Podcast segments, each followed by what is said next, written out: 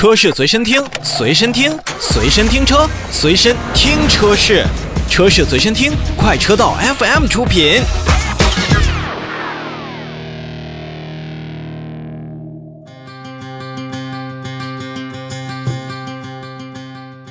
说完了奥迪的召回，我们来看看宝马的召回。从即日起，宝马呢要召回2020年12月29日至2021年1月25日生产的 X3 和 iX3 车型，共计8114台。本次召回范围内的车辆呢，由于供应商在生产过程当中的装配失误，后排中部的安全带的自动卷收器中间的一个翘板开关可能定位错误。